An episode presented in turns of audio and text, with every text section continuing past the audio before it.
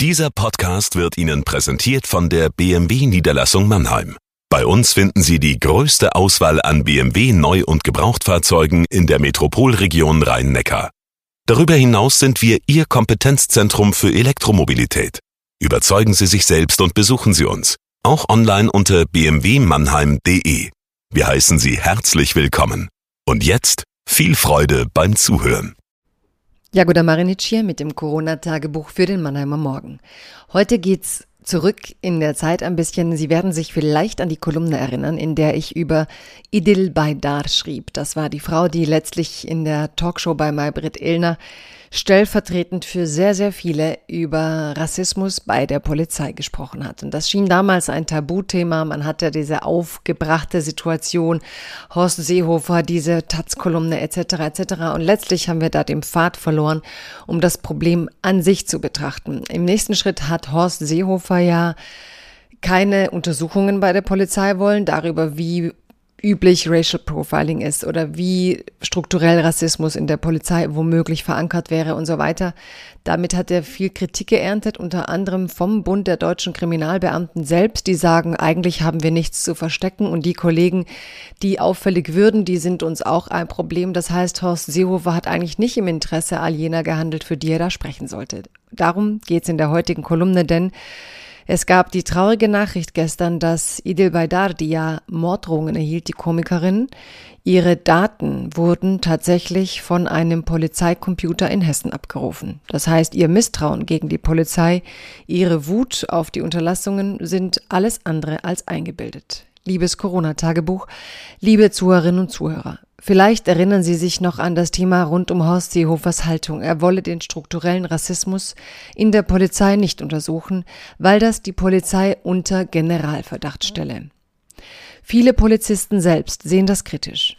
Der Generalverdacht entstehe doch erst, wenn man das Thema nicht offensiv angehe. In diese Richtung argumentierte Sebastian Fiedler, Chef des Bundes deutscher Kriminalbeamter. Doch auch Sebastian Fiedler schüttelte heftig und ungläubig den Kopf, als die Komikerin Idil Baydar in einer Fernsehtalkshow bei Ilna sagte, sie glaube, die Polizei sei nicht immer und nicht für alle der Freund und Helfer. Im Gegenteil.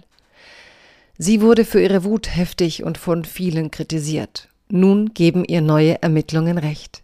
Die Frankfurter Rundschau berichtet von Datenabfragen an hessischen Polizeicomputern. Die persönlichen Daten dreier Frauen, die dort abgefragt wurden, erhielten im Nachgang Morddrohungen. Eine von ihnen, so weiß man seit gestern, ist Idil Baydar. Neben der Rechtsanwältin Seda Bassay Yildiz und die linken Fraktionsvorsitzende Janine Wissler. Die Drohschreiben waren unterzeichnet mit NSU 2.0. Baydar und ihre Familie haben inzwischen acht Morddrohungen erhalten. Alle Anzeigen seien eingestellt worden. Dafür, das muss man im Nachhinein sagen, gab sich Baydar im Fernsehen noch sehr gefasst.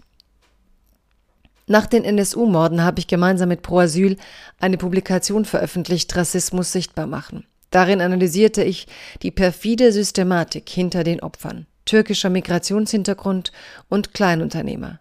Jene Einwanderer also, die sich selbstständig und unabhängig gemacht hatten, nicht wie Anfang der 90er Menschen in Asylbewerberheimen.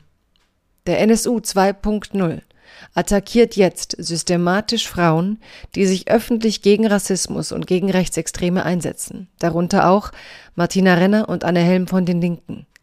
Als wäre das nicht Angriff genug, beziehen die Kriminellen nachweisbar persönliche Daten von Polizeicomputern. Es reicht jetzt mit dem Vorwurf des Generalverdachts gegen die Polizei. Es liegen konkrete Fälle vor. Wer sich hier nicht klar positioniert, der schadet allen bei der Polizei. Ein normales Leben haben die genannten Frauen schon lange nicht mehr. Bleiben Sie gesund.